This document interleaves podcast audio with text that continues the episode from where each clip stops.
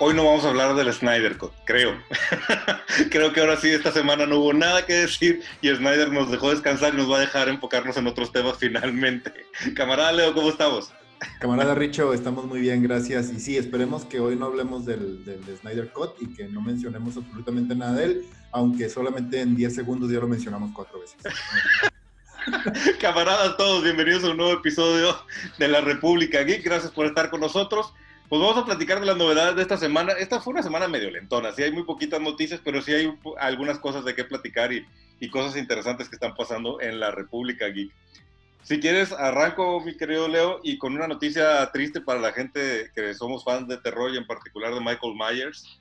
Pues la película de Halloween, continuación de la última versión, que sí es canon, o sea, que sí viene de la primera película con Jamie Lee Curtis, eh, ya está lista, pero pues coronavirus y nos vamos y ya salió un tráiler que dice octubre del 2021, cabrón. Entonces, un año sin saber qué, cómo sobrevivió Michael Myers al incendio Spoilers, perdón. Oye, pero a mí me gustó mucho esa última versión de Halloween. No sé cómo, qué te pareció a ti. Eh, está padre. Yo, la verdad es que, mira, yo siendo bien, bien honesto, la única película de Halloween para mí existente es la primera. Y ya. La John Carpenter se acabó. Sí, y ya se acabó, güey. Todas las demás para mí son así como que estiraron demasiado la liga. Eh, llevaron, llevaron todo este tema de Mike Myers, que es un gran personaje, a, cosas demasiado, o sea, sí está bien que es un asesino que salió, que está loquito y todo el rollo, pero ya cuando cae un rayo en su tumba y el güey se levanta y empieza a hacer, no, güey, no mames. Porque ochentas, güey. Porque ochentas, exacto, porque los ochentas. Oye, pero hay, hay, un documental buenísimo que no sé si los camaradas ya lo vieron, y yo lo he visto en partes porque dura como cuatro horas, güey, que se llama In Search of Darkness, güey que explica toda la historia de, detrás de las, de las, películas icónicas de terror de los ochentas. Y ahí, cuando hablan de Halloween, sí hablan un poquito de esa parte. De hecho, salen los actores y los guionistas diciendo cómo se desvirtuó y cómo terminó siendo una cosa bien distinta y que, que John Carpenter dijo, ya no quiero saber nada de esto, esto no es mi Halloween. Pero por eso me gusta la última versión, porque creo que, aunque te entiendo y que la clásica y la buena es la de, la de Carpenter, la 1, este, esta como que dice, bueno, ok, vamos a agarrar esa primera versión y cómo sería una continuación y esta Jamie Lee Curtis badass, que ojalá fuera mi abuelita, güey, porque no me daría miedo en casa, quedarme en casa de mi abuela porque puede pelear con Michael Myers, güey. Este eh, sí, no, bueno.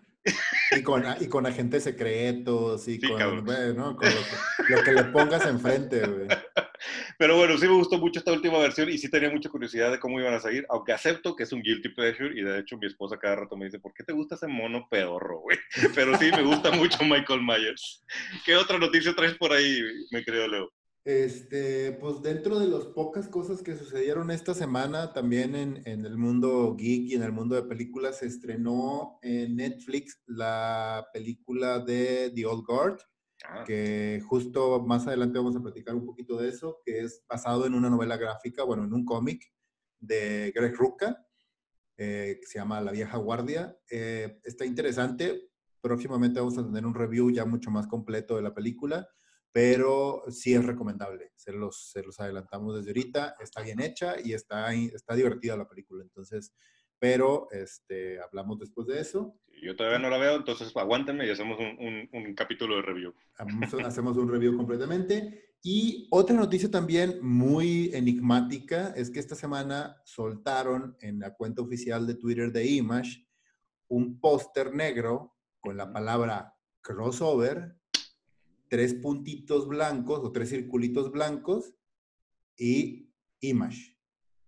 O sea, para los de Image Comics. Y, es así como que está, pues nadie sabe, nomás dicen que en noviembre va a pasar algo, pero yo la verdad es que, híjole, a mí me gusta mucho Image, me gusta mucho lo que está haciendo ahorita y, y lo está haciendo en un tema como de cómic independiente, muy como al inicio de cómo estaba, por ejemplo, no sé si te recordarás tú, Vértigo, están haciendo cosas de calidad y de a un nivel muy chingón, muy bien hecho. De hecho, yo te diría, y agregando sobre lo que tú dices, Image es la que está realmente revolucionando la industria del cómic. O sea, sí Marvel, sí DC, pero Image realmente está ofreciendo propiedades y historias muy únicas y muy especiales que además se cuentan muy bien en formato cómic. Sí, recuerden que eh, Image empezó como, también como esta desbandada de, de eh, autores, dibujantes sobre todo, que empezaron con el tema de Image y, y, la primera vez que ellos trabajaron, pues trabajaron con sus propiedades y crearon a sus propios grupos de superhéroes. Entonces, eh, la verdad, al, en su origen, Image es una copia de la copia de la copia de los superhéroes. Muy bien hecho, muy bien bonito dibujado, con estas grandes estrellas al mando de todo. De hecho, tenemos un episodio especial de ellos en nuestro canal de YouTube, por si quieren un clavado, ahí viene la historia, contamos toda la historia de Image desde sus inicios. Pero ahorita, y, ah, bueno, y a lo que iba es que en ese intermedio ellos intentaron hacer un crossover entre sus personajes y fue un completo desastre a nivel de logística, de ilustración, de trabajo. Es más, el crossover era contemplado para que fueran seis números, creo que se llamaba Image United. Y, Image United, exactamente, estaba acordando lo mismo. Ajá, este, y ni siquiera llegaron al tercer o cuarto número. O sea, no, terminaron de Unite Ajá, porque, porque, además, e, en su origen, en su origen, el cómic era así como que muy revolucionario también, porque recordaremos que eh, estaban grandes autores como McFarlane, como Jim Lee, como Mark Silvestri, este, Eric Larsen, y, y, todos los personajes que ellos habían creado iban a, a caer en un solo cómic, en este gran crossover. Pero la, la, parte original era que cada autor iba a dibujar con su estilo a cada uno de los personajes en cada página. Entonces de repente ves una página donde están 10 personajes peleándose entonces, imagínate la logística que debe llevar para que, bueno, Todd McFarlane ya hizo su spawn, ahora pásaselo y mándaselo a Eric Larsen para que él dibuje con su estilo al dragón. Y, este, y luego de ahí se lo pasas a Eric Lars, a, ¿cómo se llama? A Silvestri para que dibuje a los de Cyber. Eh. Ay, tú, ¿what? obviamente eso estaba con un gran asterisco y un gran signo de interrogación. Y así funcionó, o sea, no, no jaló. Y tengamos también en cuenta que sí, fueron muy revolucionarios y nos trajeron grandes títulos, pero una de las patas flojas del inicio de Image era la escritura. No todos tenían el, talento, el talento de escritura para aguantar una, una, serie y que fuera tan entretenida. Por lo general estaba mucho, muy vistosa, porque el arte era muy bueno, pero las historias estaban un poquito vacías. Y también yo creo que por eso Image United no terminó de ser algo memorable. y, además en ese momento ellos, como les estaba yendo muy bien y revolucionaron toda la industria en muchos sentidos, eh, se traían a, grandes autores en ese momento a golpe de billetazos para escribir un número especial, para hacer este, detallitos así de que todos, todos recordamos Spawn, en Spawn escribió todo mundo, güey. Al principio, Alan, Moore. Alan Moore, Frank Miller, Neil Gaiman, así de que, güey, ahí está tu billetazo, escribe un número de Spawn. Y desde que, mm. ¿qué quieres que haga con esa madre? Tú escríbelo, me vale madre, güey. Sí, por eso también terminaban haciendo historias raras, desconectadas, porque pues también cada artista no entendía qué estaba haciendo con el, con el personaje y hacía una cosa extraña que no conectaba con todo lo demás. Pero fíjate que lo, lo que intriga mucho de, de, la noticia del crossover es que, bueno, en ese entonces eran superhéroes en diferentes revistas, entonces tenía sentido un crossover. Hoy Image es más bien una colección, como una antología de distintos tipos de historias, distintas, distintas épocas, distintos universos. Entonces no imagino cómo van a hacer un crossover o cuál es la idea, cómo van a juntarlos. o sea, cómo convive Walking Dead con... Con Saga. Exacto. O, con, Paper Girls. sí, sí, sí. Eh, está muy, muy, muy extraño. Entonces, ¿quién sabe qué, o con Spawn? con este, Spawn, exacto. ¿Quién sabe qué, qué, pretendan hacer o cuál sea la idea? Pero pues veamos, a final de cuentas han sido una fuerza creativa de reconocerse en los últimos años y a lo mejor salen con un concepto súper interesante, ¿no? Vamos a ver qué pasa. Sí, sobre todo de que la editorial ha cambiado y se ha metido a temas mucho más administrativos, cada quien como que ha tomado roles mucho más importantes y en los últimos 10 años sí ha sido una una fuerza muy grande en cuanto a, todo el tema de creación, de originalidad, de creatividad.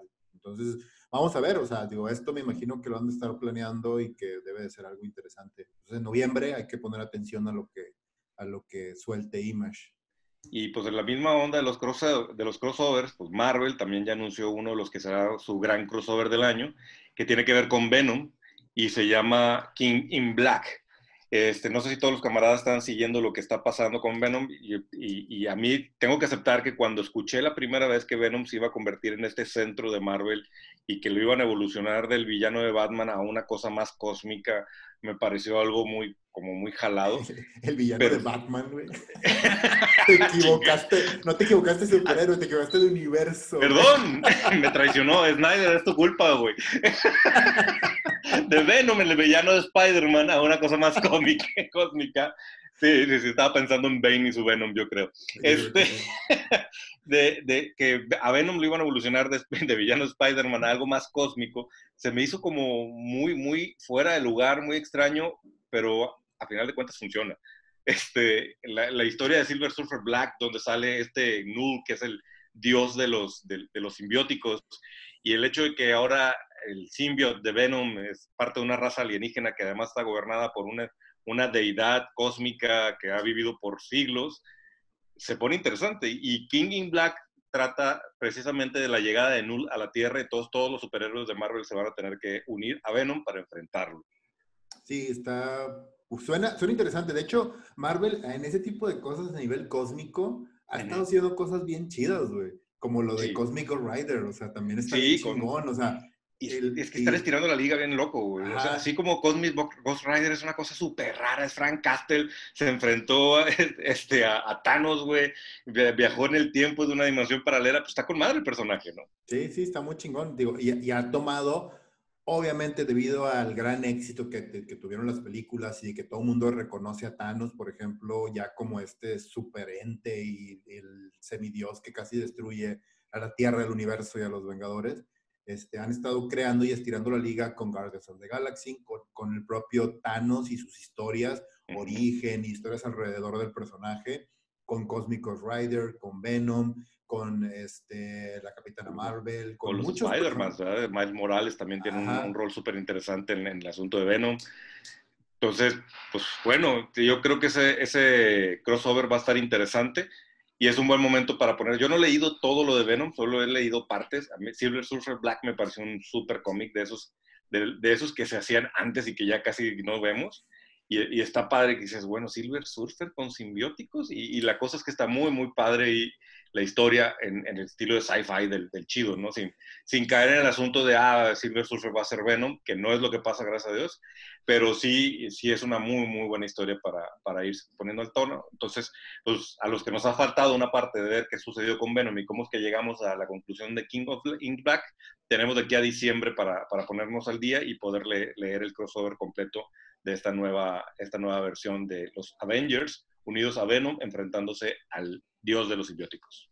Sí, ahorita está, está, bien, está bien chingón lo que está haciendo Marvel con, con estas grandes historias, como que está trazando también una aventuras a un nivel, a un nivel, este, valga la redundancia, un nivel universal, uh -huh. muy chingón. Por, por, un lado tienen ahorita lo de Empire con toda la guerra Krill y, y, y este, ¿cómo se llama? Y todos los Vengadores y los Cuatro Fantásticos.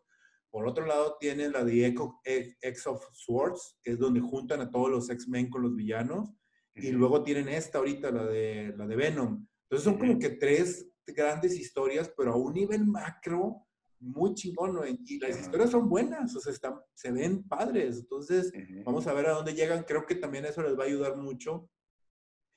Y creo que ese es el plan detrás un poquito, como que tratar de presentar a muchos personajes nuevos, a series a, a, a, pequeños grupos de superhéroes, de villanos, para que tampoco sean tan ajenos a, al tema de las películas. Y como ahorita, de, dentro de poco, una de las películas más importantes que tiene Marvel en su catálogo es, es The Eternals, creo uh -huh. que les va, les va, a ayudar mucho a eso, o sea, a, a como poner sobre... Sí, van, van sobre... a abrir la puerta de la locura, ¿no? O sea, Ajá. si ya medio la abrieron con Thanos y los Guardianes, con los Eternals ya todo va a ser posible en el universo cinematográfico de, de, Marvel y creo que las audiencias van a estar listas para cualquier locura que, que nos quieran presentar.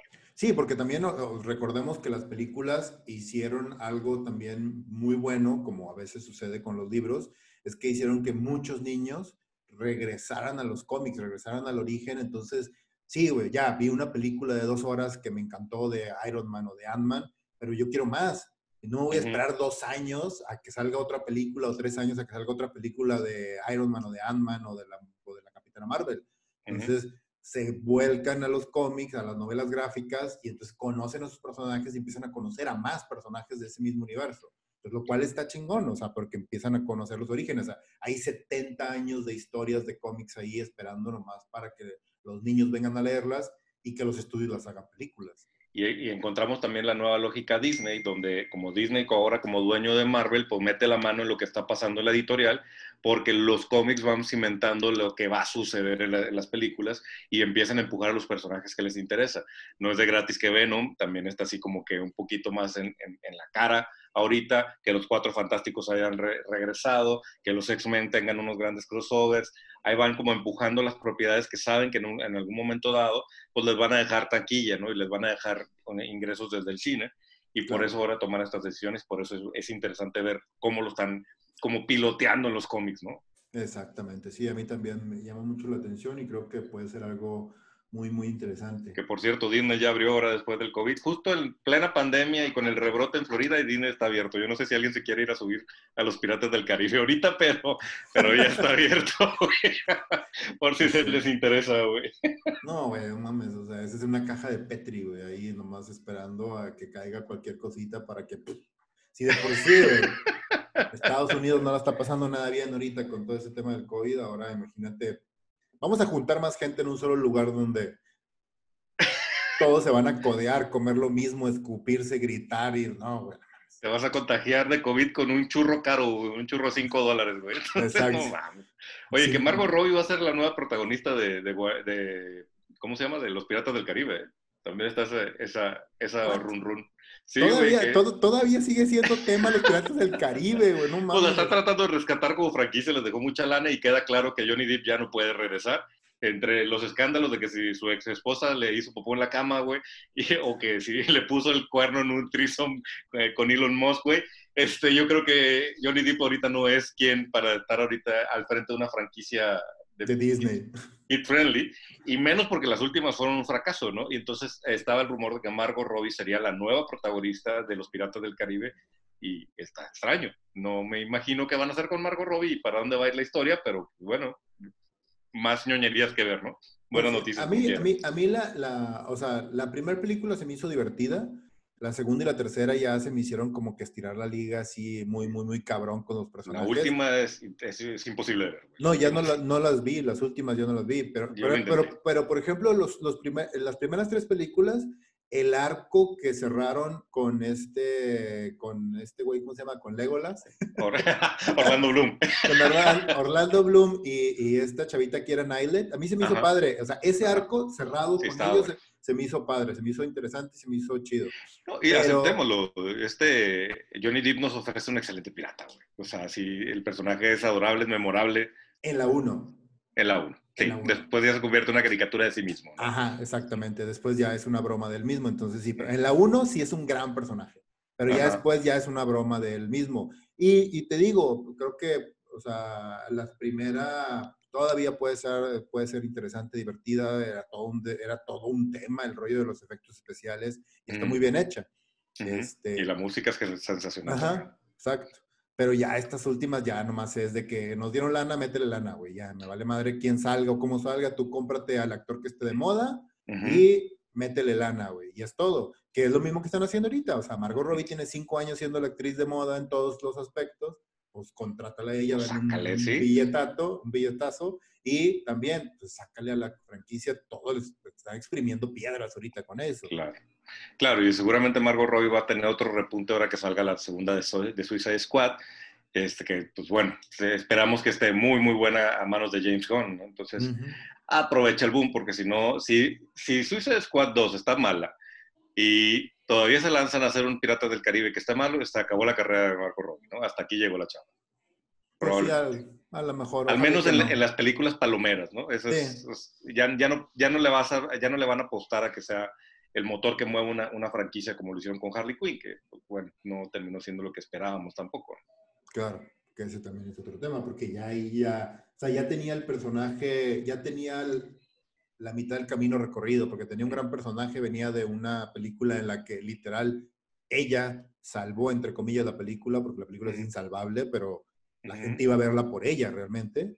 este, le hacen su propia película y la película es malísima, pues no. que también estamos esperando Ledger Scott. ok, bueno, sí, perdón, pobre, pobre David Ayer, que es un gran director, güey, pero sí, sí, yo creo que sí, muchas decisiones fueron muy malas en esa película y algunas, muchas no, seguramente no de él. Ya sé.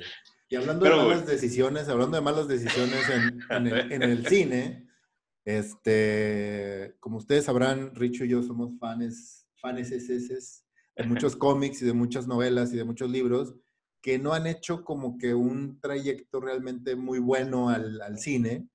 Uno de ellos es Ready Player One.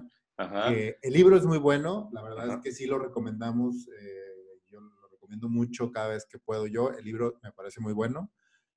La película es pésima. Y eso que estamos hablando de Steven Yo Spielberg. que no me parece tan mala, pero ok. No, no, no. ¿Ya leíste el libro? No, por eso te dije la vez pasada. No, he leído el primer. Entonces no puedes opinar. pero me pegó en mi corazoncito ñoño, güey. La nostalgia me, me hizo salir del cine feliz, güey. Si te pegó en el no corazón. No me encantó, güey, así de que no mames, es la mejor película que he visto, pero sí me gustó. Si te pegó en el corazón ñoño una película tan mala como esa, güey o sea, el libro, el libro te va a dar un ataque al corazón, güey, porque el libro es muy bueno y el libro realmente sí se mete a este tema de, de la nostalgia de una manera muy chingona y original, además. Pues bueno, hablando de esto, este noviembre sale la segunda parte en novela, escrita por el mismo autor, bla, bla, bla. O sea, es una secuela, una secuela bien hecha de la novela que obviamente ya está vendida, ya está lista para que se produzca la película, evidentemente. Claro, claro, claro, que sí, pero pues bueno, vamos a ver, ahora ojalá y que de alguna manera haga una buena secuela de un gran libro, porque también ese es otro, es otra moneda al aire, porque este cabrón también escribió después de Ready Player One otra novela que se llama Armada,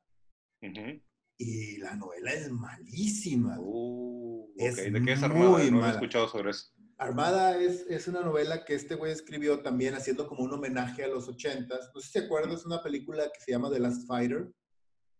Que ah, sí. Que es de, la, que se, se, llevan a un niño que juega muy bien un videojuego. ¿De eso estamos hablando? Ok. Exacto, que entrenan como que supuestamente dejan como semillitas en diferentes mundos, en donde ponen un videojuego y si te vuelves muy bueno es que eres un gran piloto. Entonces llegan unos aliens, se llevan a este niño y se lo llevan como para niño puberto, si mal no recuerdo. no sé puberto, sí, como un niño de 15, 16 años, me cuenta, que se lo llevan porque pues es muy bueno en este videojuego. Entonces es como llevárselo para que sea un piloto así eh, mega chingón. Y, Está chida esa película, deberían de ser una nueva versión, cabrón. Bueno, Armada es básicamente eso, güey. E, es, eso, pero mala. pero mal contada, güey. Sí, sí, o sea, la verdad es que, este, ¿cómo se llama? El autor es Clive, se llama, creo. El, es, es, Trey Prayer One lo hizo muy bien, o sea, escribió una mm. gran novela de nostalgia, pero aquí no, güey, o sea, aquí es una historia mala, mal contada, con malos protagonistas, malos villanos. Eh, el final es así la, el epítome del Deux Ex Máquina. Y no mames, o sea, me cagó como no tienes una idea, güey. Así de que, güey, neta, te sacas esto de la manga ahorita. No, pues, así de, no, es, es muy mala, lo siento, no se la recomiendo. Ready Player One sí, Armada no. Vamos a ver qué hace con la segunda. Veamos, veamos. Digo, a veces eso es lo que pasa, digo, le pasó a Rowling, ¿no? Trató de salirse del universo de Harry Potter y, y, y, No Vacancy, que es su otra novela, simplemente fue un desastre. Entonces regresó a escribir eh, Harry Potter porque después... Y también fue un desastre, güey. y ya no volvió a agarrar la onda. Pero bueno, o sea, hay, pues, hay un grupo de fans. Güey, este, eh, no, y entre los fans de Hueso Colorado, por ejemplo, de Rowling y de, y de Harry Potter, o sea, ya ahorita ella está enterrada y sepultada y olvidada, güey. ¿Por qué? Prueba de que Rowling es el nuevo George Lucas, güey. Ajá, sí. Porque uno, uno con, con eh, ¿cómo se llama? Fantastic Beasts. Las películas son malísimas, güey. Son pésimas las películas. Y dos, ya la persona se convirtió en un grata por comentarios que no vamos a mencionar aquí, que estamos completamente en contra de eso. Completamente. O sea, la verdad es que sí es enterrada y olvidada. Yo me sí, como que ya no supo qué hacer con su propia franquicia. Aquí es donde, donde creo que George Lucas entendió y empezó a soltarle a más gente a que hiciera sus cosas. Rowling debería hacer lo mismo. Dale, el universo de Harry Potter a alguien más y que haga otras historias y tú sigues ganando dinero de tu creación original. ¿no? Permite que haya series, permite que haya libros, permite que haya videojuegos y que siga creciendo. Porque es un universo, es, es algo similar a, lo, al, a El Señor de los Anillos. O sea, es un universo súper grande, súper rico, que tiene grandes personajes, grandes historias y que vale la pena que la gente las conozca a nivel masivo. Entonces, el mismo Harry podría tener historias en medio, o sea, ¿qué pasó con Harry después de, de, salir de Hogwarts y antes de ser papá? Ahí podría haber unas historias interesantes, pero pues bueno. No, no sé, no estoy tan seguro, fíjate. Harry no a Harry yo no lo tocaría porque creo que es uno de los finales más chingones que yo he visto de una serie, muy bien escrita, con un arco muy grande, o sea, son siete novelas con un cierre casi perfecto, güey. O sea, la verdad es que sí, yo no me metería con Harry ya, pero alrededor del universo hay muchas historias. Por ejemplo, yo, yo me metería a explorar, por ejemplo, el mundo de eh, Voldemort en sus inicios, de, de este, de Dumbledore. Dumbledore, joven, estaría interesante. Ajá, Snape joven. O las otras escuelas, una historia sobre algunos magos de las escuelas de Estados Unidos o de otro país, de Alemania. Es más, así, como hay historias de departamentos específicos de que, ah, el departamento de policía de Nueva York o en Gotham, Gotham, este, eh, que, la película que van a hacer de, de Gotham. ahí, va, ahí, va, otra noticia que ahorita vamos a hablar. Otra noticia, ahorita hablamos de eso. Pero, por ejemplo, imagínate una serie del universo mágico de Harry Potter, nomás hablando de los, eh, del departamento este de magia eh, oscura. ¿Cómo se llaman estos güeyes? Me fueron. No son los... ¿Dementores? No, los dementores son los malos. No, ah, entonces, los... ah, se me fue el nombre de los... Que son como policías de... Que, pero que son los más chingones, ¿te acuerdas? Sí, no, no me acuerdo, güey. No soy tan Potter. no soy tan Potterhead, güey. me gusta Harry Potter, pero no soy tan Potterhead, güey. este, sí, que son esta especie como de policías que son entrenados para, para este. Y alguien en este momento nos la está rayando, güey. Nos está poniendo comentarios. Así de que, ¿Cómo no se acuerdan, cabrón? Que así, exacto. Perdón, somos chaburrucos, ya se nos va la onda, cabrón. Exacto, sí. Tenemos mucho geekness en la cabeza, güey, algunas cosas no se quedan, güey. Exacto, güey, sí. ¿Y saca Simón? Así, güey. Bueno, pues de una vez si quieres anunciamos esa noticia que acabas de decir, que, que me parece una muy buena noticia, interesante. Curioso porque está ligado al Batman o al universo no sé si ahora sí el multiverso de Batman de Matt Reeves, o sea, de Pattinson, pero Matt Reeves va a producir una serie para HBO Max sobre el departamento de policía de, Ciudad Gótica. Hay una serie de cómics que se llama GCPD, que es Gotham City Police Department. Este, y es como una especie de, ¿cómo se llama la, serie de Buckenheimer del, del, Law and Order, y la, pero la de que es de policías? Ah, sí, Law and Order. CSI. O, ¿eh? Ah, CSI, Law and Order. Y, Law and Order, CSI, todas estas cosas que abundan. Blue, Blue Bloods y todas esas. Sí.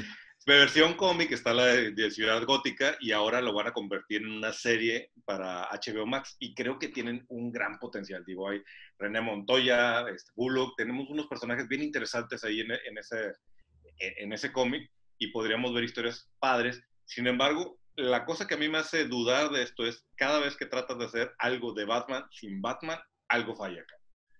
Porque por un lado los cómics, pues bueno, reconozco ahí anda Batman, ¿no? Pero en serie, híjole. Pero es que incluso hasta en los cómics, güey, cuando te metes alrededor de todas estas historias y de miniseries alrededor de Gotham City y del universo de Batman, tampoco son tan, tan realmente tan llamativas. O sea, a menos que metan al personaje de manera integral en la historia, yo también no les encuentro mucho para Sí, porque luego tienden a hacer lo mismo, ¿no? Te, traes a los villanos clásicos y dices, bueno, ¿y para qué me sirve ver al acertijo o a Bane si no voy a ver a Batman, ¿no? Y, a los policías peleando con ellos, como que pierde un poquito de sentido.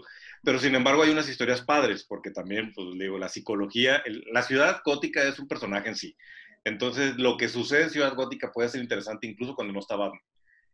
El hacer una serie de historias prolongadas sin Batman es lo que hace como raro. Como que un one shot está padre, pero varias historias sin que Batman intervenga.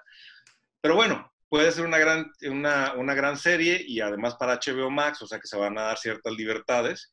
Y, y, pues bueno, esperemos que un, un, buen trabajo. Y eso es casi, casi hablar del Snyder Cut otra vez. Podríamos hacer... Porque todo esto es culpa de Snyder, que estemos pasando por este mundo extraño, explosivo de DC. ya sé. Bueno, y bueno, y otra derivada del Snyder Cut, que dijimos que no íbamos a hablar del Snyder Cut, pero es imposible no hacerlo en estos días. Y es una, es una noticia que le encanta a Leo, yo sé que brinca de alegría. J. Abrams está produciendo una, o dicen, hay un rumor de que va a producir una película de Constantine. ¿Cómo te sientes al respecto de que J. Abrams, tu, tu eh, adorado creador, va a tocar esta parte? Digo, ya había dicho que iba a ser Justice League Dark, pero ahora una película de Constantine. No mames, ya deje de estar jodiendo a los universos que nos gustan. Sea, primero va y se jode Star Trek, después va y se jode Star Wars y ahora quiere joderse Vértigo de DC, no mames.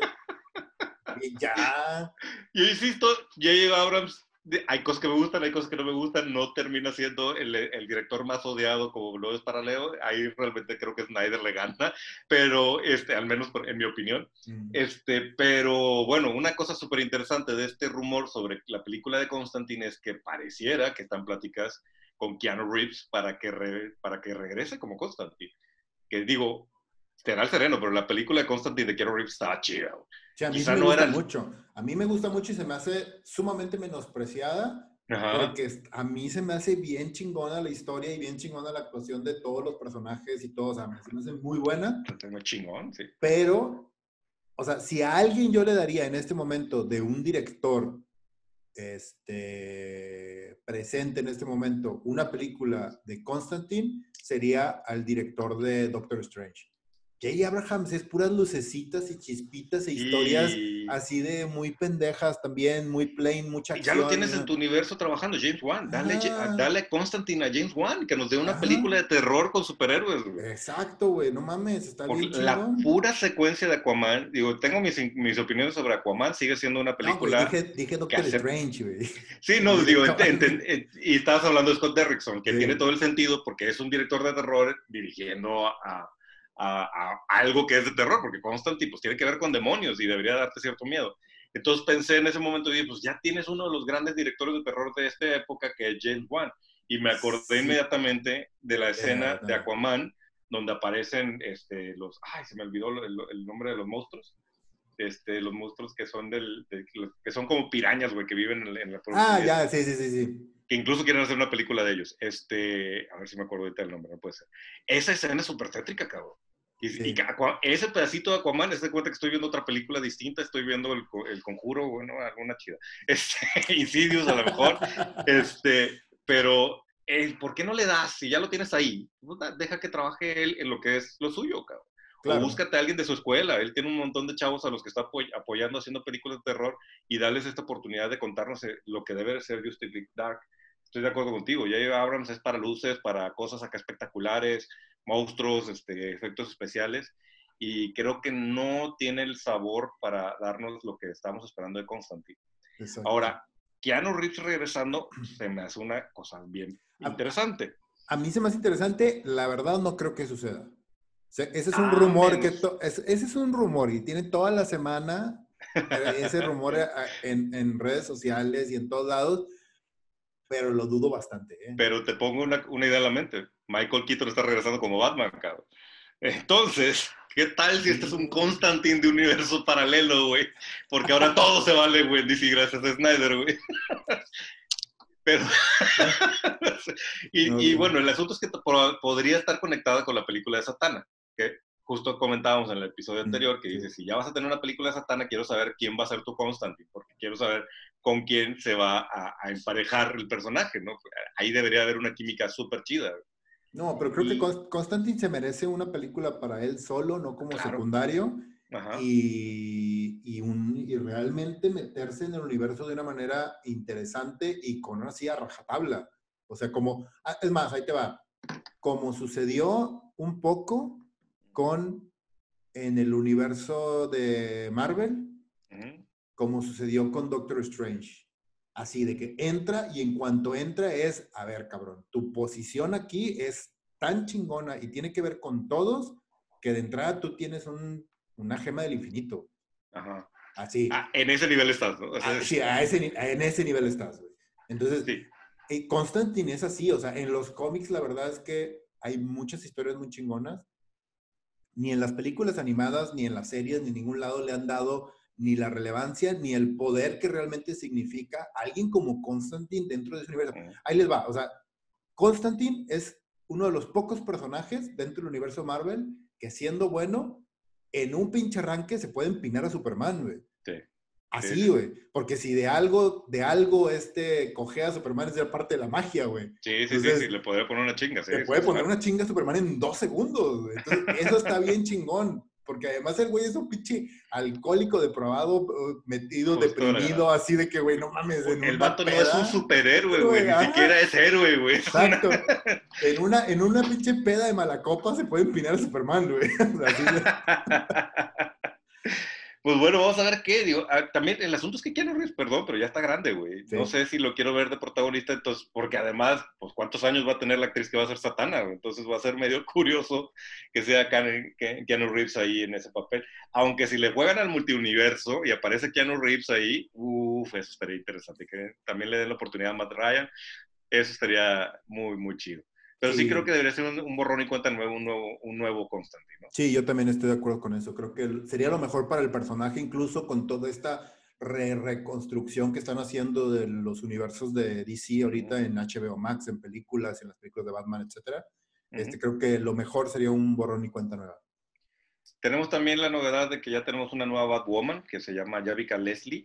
Por ahí anduvo circulando esta semana la fotografía de la chica. La verdad no la conozco, no he visto nada de su trabajo. Yo tampoco. Y, y la verdad vi Batwoman el primer episodio y dije, gracias, esto no es para mí, a pesar de que me encanta el trabajo de Ruby Rose en otras, en otras series y en otras franquicias. Pero no, el Arrowverse a mí me ha perdido por mucho. Stargirls. Stargirls está chida. Stargirls eh, he visto algunos capítulos, me gusta. Hay momentos en que se cae, que termina siendo una serie de CW, pero, pero está cool. O sea, tiene sus momentos y la chava lo hace muy bien y está rodeándose un elenco interesante. Y además es, es kiki en el, en el sentido así nostálgico padre. güey. Entonces, Telenovela de Televisa. Teleno- sí. Sí, no mames, o sea, es una telenovela esa madre, güey. o Pues sea, eso son las series del. CW, güey. Siempre habían sido eso, güey, desde Smallville, güey, pero no lo queríamos aceptar, güey. pues, Tú no lo quieres aceptar güey. Era mi novela, cabrón, y sí, yo quería ver qué le pasaba a la familia Luthor, güey. ¿Y por qué Clark y Lana no pueden estar juntos en este capítulo, güey? No mames, es rosa salvaje con una capa negra. así, güey. Güey, neta no te gustaba Smallville ni las primeras temporadas, güey. No. Uno, estás uno, ahí. Uno, DC no es de mi gracia. Ajá. Dos, un- dos, un- Marvelita. Así, dos, uno de los personajes que más me cagan en todo el universo de superhéroes Es Superman, Superman. sí, a huevo. Sí, es que te estoy preguntando de Smallville, cabrón. Pero bueno, ya lo habíamos platicado antes, güey.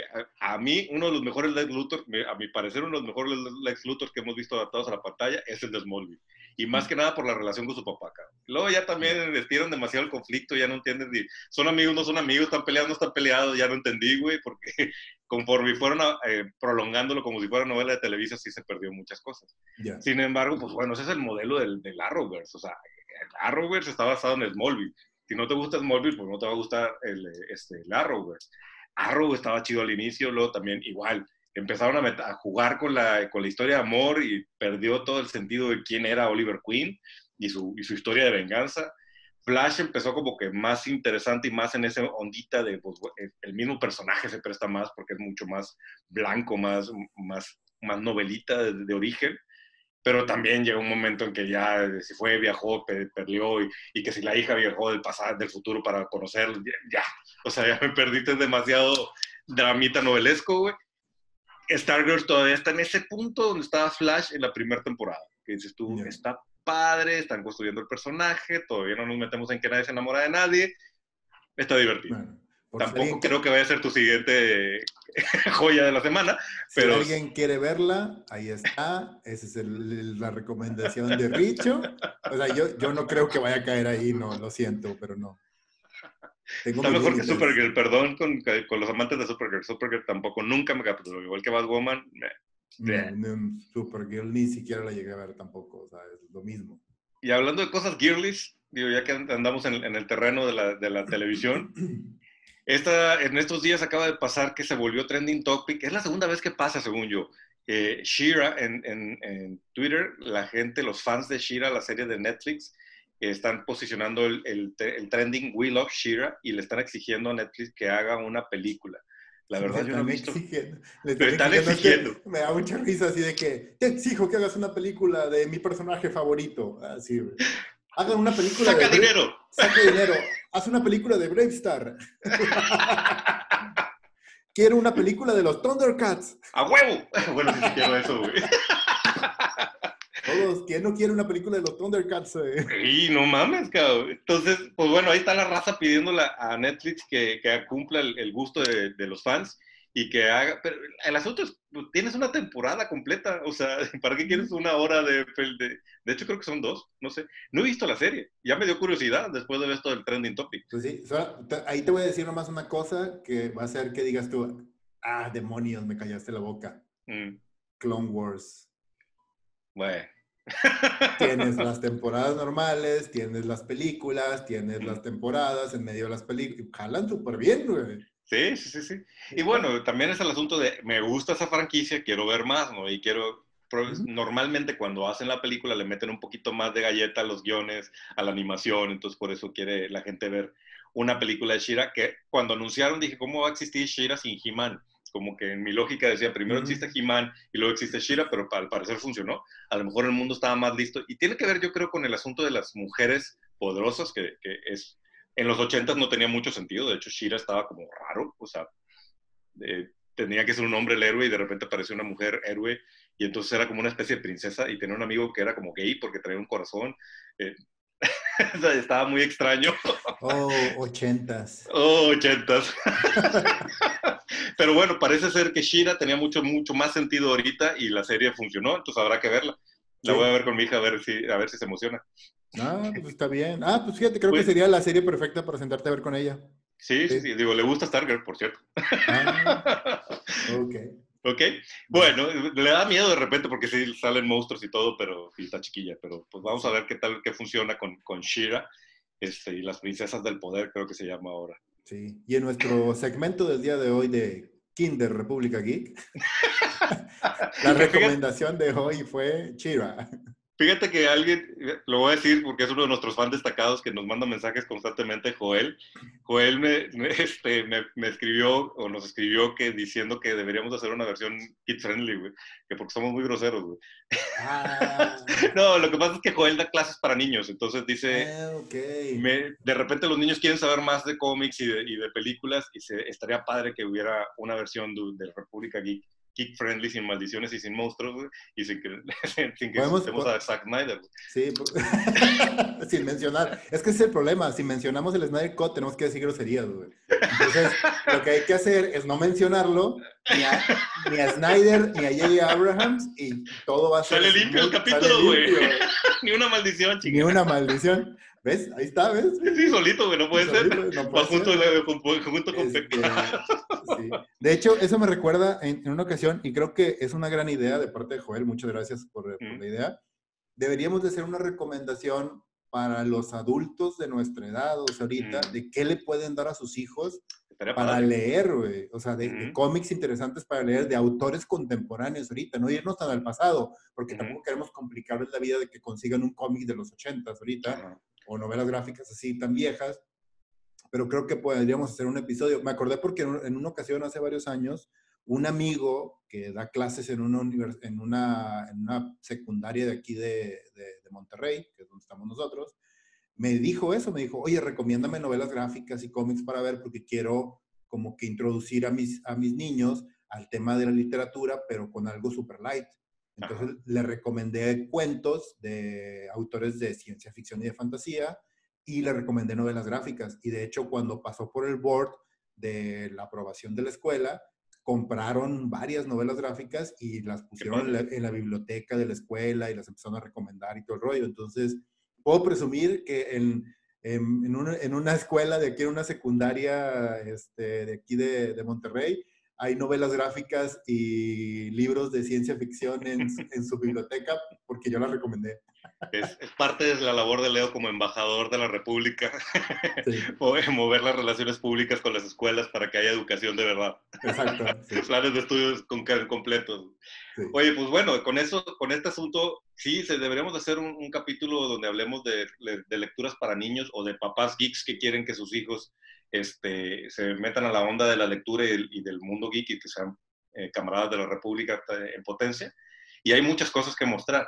Y es interesante que ahorita pareciera que una puerta de entrada, pues, habrá que verlo, es, Shira. Entonces, creo que de los 80 hay muchas cosas que sacar que, que, podrían tener una segunda vida y una, pues como que una, un potencial diferente como, como lo está demostrando Shira. Thunder, Thunder, Thunder. Sí, Thundercat Roar no se me antoja nada, no lo he visto, le hicieron trizas.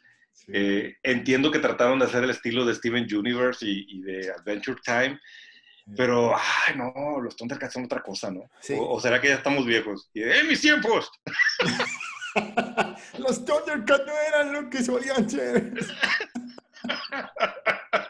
Una de dos, güey. O sea, o, ya estamos viejos y no aceptamos el cambio, o si alguien, alguien la cagó ahí con esa, esa reinvención de Thundercat. Sí, el otro día estaba viendo un, un, video en YouTube también que decían que le estaban preguntando y dice, este, eh, háblanos un poquito de tu relación o qué es lo que odias. Dice, es que no entiendo qué es esa madre de TikTok. Dice, ¿cuántos años tienes? 36. Ah, no lo entiendes ah. porque tienes 36. Por eso no lo entiendes.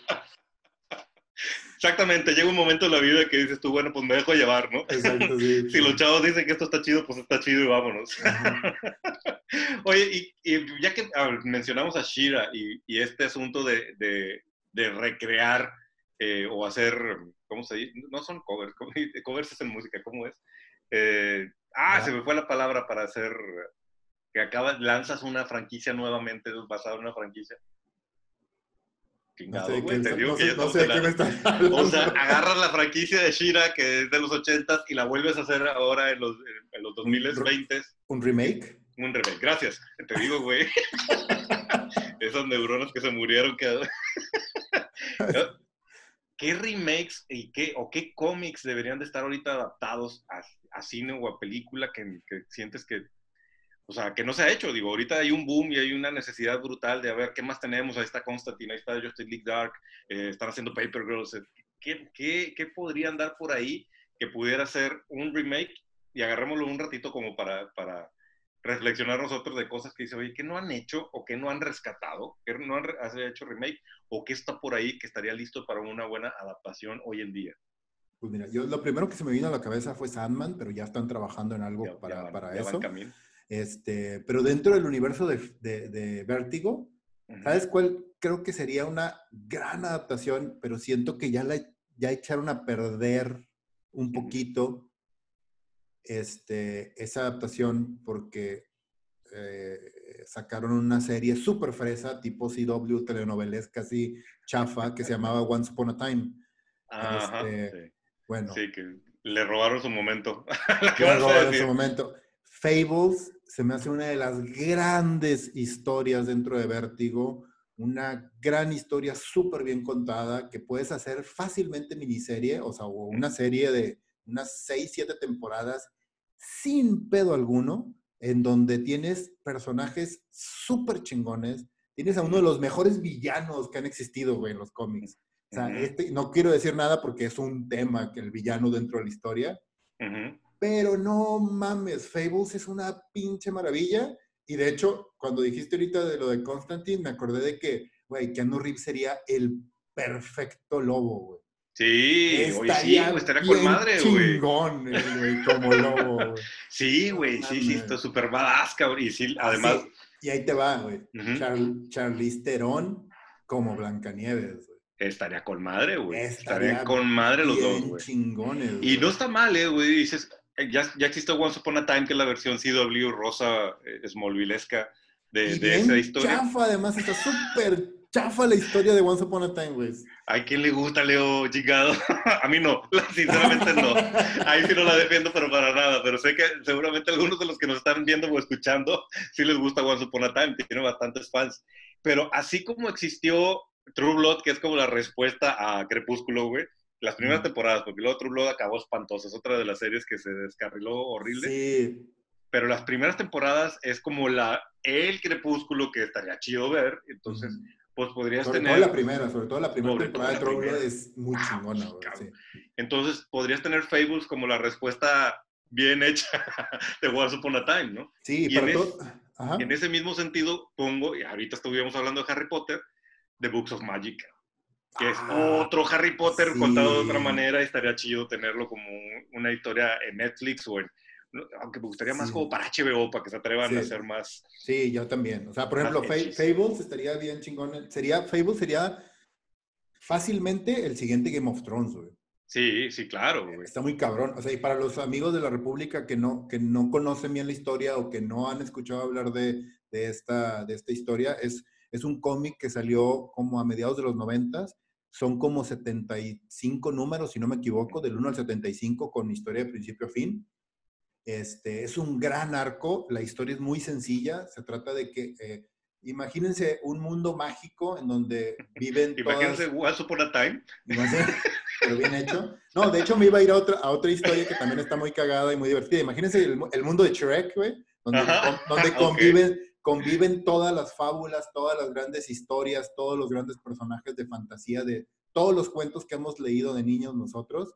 Blancanieves, eh, Caperucita Roja, sea, todos estos personajes viendo en ese mundo, pero en ese mundo surge un villano y ese villano empieza a, convertirse en un emperador o en un, en un eh, y convierte todo este mundo de fábulas en un imperio y empieza a doblegar a todas las demás fábulas y a todos los demás personajes al grado de que eh, la única respuesta que existe es que todas estas fábulas o las que pueden, las que pueden eh, escapan de ese mundo a través de una dimensión a otra. Y esa dimensión a la que escapan es el mundo actual en el que vivimos ahorita. Mm. Entonces, ves a personajes interactuar de diferentes fábulas, de diferentes historias de niños en este mundo actual. Entonces, es, es esa historia que te cuenta de qué fue lo que sucedió mientras están contando qué fue lo que sucedió, cómo surgió este villano, este, y, cómo fue conquistando y, atrapando y matando a otras fábulas y te hablan de personajes y te hablan de... Es una chingonada la historia. Y ojo, el protagonista, esto no es spoiler ni nada, los protagonistas son Blancanieves, como la, creo que es la administradora o la, o la, este, la alcaldesa, ¿no? Del mundo de Fables. La city manager, ¿no? Ajá, la city manager de, de, de, del mundo de Fábulas. Y el sheriff o el encargado de este, mantener como que el orden o el policía dentro de la historia es el lobo de Caperucita Roja, güey. Y el personaje del lobo es una chingonada, güey. Es bien chingón el personaje. El videojuego también está muy bueno, ¿eh? Ahorita que lo mencionas, el, videojuego que sacó Telltale Games es, es, de esos de elige opciones, no, es tanto de acción, y está muy chingón ese juego también. Pues bueno, digo, Fables podría ser una buena adaptación. ¿Qué otra, qué otra adaptación? Yo pensé ahorita mientras estábamos platicando en esto, una franquicia de los noventas que yo creo que es un buen momento para regresar y que además la tiene sentada DC ahí, porque antes era Image y ahora es DC, es Gen 13. Y Gen 13 podría ser un, de entrada podría existir un cómic nuevo de Gen 13, pero además Gen 13 podría ser una serie bien chida o una película bien chida, güey. Sí. ¿Sabes de qué me acordé ahorita también que dijiste eso de Image y de personajes seminuevos también? Uh Invincible podría ser una, gran serie para HBO, porque no es para niños, eso sí, o sea, es súper adulta. O Amazon que le está, le está tratando de pegar a cosas distintas, ¿eh? Exacto, Amazon, o sea, sería como una versión de, de Boys, haz de cuenta, de superhéroes, porque además, además es una historia súper madura de lo que significa entrar en el mundo de superhéroes, güey, y ser un superhéroe y, lidiar con todo ese pedo de ser un superhéroe. Ahí te va una idea de adaptación que creo que le funcionaría súper bien a Invincible, porque precisamente Invincible es un análisis de los cómics y, y luego lo tuercen a través de la historia para que sea una cosa distinta. Podría empezar la serie de Invincible como si fuera una serie de CW, güey. Así rosa, medio novelesca, güey, y luego ¡Tómala, cabrón! de pinche vuelta de tuerca. Game of Thrones, cabrón. no, porque de hecho sí empieza. Los primeros, sí, los primeros 10, 10, 15 números Sí, es como los primeros 10, 15 números. Tendría son así. sentido, cabrón. Son súper fresas de que, ay, estoy viendo otra historia de un pinche Superman que está surgiendo. Ay, otro sí, pinche es Flash, güey. Sí. Ajá, es otro pinche superhéroe pedorrito. Y, y no mames, güey. O sea, y sí cambia bien radicalmente y se convierte en otra cosa. Estaría bien interesante que además hicieran como ese metacomentario de agarrar el Arrowverse como, Ajá, sí, como base para burlarse de eso y sacar lo que es Invincible como historia. Sí, estaría con madre, sí, estaría, chingón. Y una pregunta que me surge, ahorita estábamos hablando de ese Cosmic Ghost Rider. ¿Estaremos listos en algún momento para que Cosmic Ghost Rider se adapte al cine o a, la, o a las series? ¿Podrá existir un Cosmic Ghost Rider en, adaptado? Es complejo, digo, venimos de... De entrada es Punisher, cabrón. o sea, es Frank Castle que se muere, le ofrece la, oportunidad de Güey, ya hicieron una película de Ghost Rider, dos películas de Ghost Rider malísimas. Hay una película de Venom que jaló, güey. Hay una película de The Guardians of the Galaxy, güey. Hay una película de... ¿Cómo cuentas Ghost Rider, Cosmic Ghost Rider? Porque, a ver, es Punisher que se muere peleando con Thanos, güey. Regresa a la vida porque Mephisto le da los, poderes o el, espíritu de venganza de Ghost Rider. El, manto de Ghost Rider. Y luego se enfrenta a Galactus, güey. Lo vuelve Heraldo, güey. y luego viaja en el tiempo a matar a, o sea, se enfrenta a Thanos, güey, y luego se hace el, el emisario o el, la mano derecha de Thanos, güey, y luego viaja en el tiempo para matar a Thanos de niño, güey. Sea, es una mamá súper super loca, güey, pero está chingona, güey. Sí, está bien chingona, güey. Yo, yo, siento que sí. O sea, eso, ¿sabes dónde entraría bien chingón? En el, en el, universo de What If de Disney Plus, güey. Uf, estaría con madre que contaran algo así. Estaría bien chingón que lo metieran ahí, güey estaría bien chido que Marvel empezara a hacer esas cosas como más arriesgadas, güey, así como de una miniserie, vámonos, utiliza Disney Plus, ¿no? Entonces, cinco o seis capítulos para contarte la historia de Cosmic Rider, igual trate a, John Bernthal, a, que es Punisher en, Netflix, güey, y que haga el, papel, cabrón, nomás para el gusto de los fans, güey. Sí, yo sigo, yo sigo, yo sigo esperando Secret Wars, güey. Imagínate, cabrón. Pero la, original, la de los ochentas o la, la más reciente que, Cualquiera de las dos, güey. Cualquiera de las dos están bien chingonas. Yo sí quiero ver a Beyonder, güey. Beyonder con, con, sus hombreras de los ocho. Es más, güey, que Beyonder se haya otra vuelta, güey. Estaría bien chingón. Que lo rejuvenezcan, güey, con CGI, güey, y le pongan hombreras, cabrón. Exacto. Cobra. John Travolta disfrazado de Saturday Night Live. Ahí. A huevo, güey, a huevo. Oh, este, ¿cómo se llama Michael Knight, güey, que sale en Guardianes de la Galaxia? Eh, David ah, Hasselhoff. sí. Hijo, güey, también sería una rebane que se fuera de Beyonder, cabrón. Ya sé. Pero bueno, no sé, ¿tienes alguna otra sugerencia antes ya de cerrar este tema de qué, qué podríamos rehacer, rescatar o hacer remake? No, seguramente se me van a ocurrir más cosas, pero no, ahorita creo que con estas que dijimos fue más que suficiente. pues bueno, este, vamos a cerrar el capítulo de hoy. Muchas gracias a los que se levantaron hasta el final. Vamos a, en, el próximo episodio estaremos dando más noticias y algunos otros de estos temas. Hemos regresado a YouTube, si es que nos estás viendo por aquí, gracias. Entonces, eh, pues bueno, camarada Leo. ¿alguna camarada dicho. Camaradas todos, muchas gracias. Recuerden seguirnos en nuestras redes sociales, seguir el canal de Spotify si es que nos estás escuchando aquí o en donde estés escuchando su podcast, darles follow y prender la campanita si nos estás viendo en YouTube y nos vemos en el siguiente episodio de República Geek. Muchas gracias.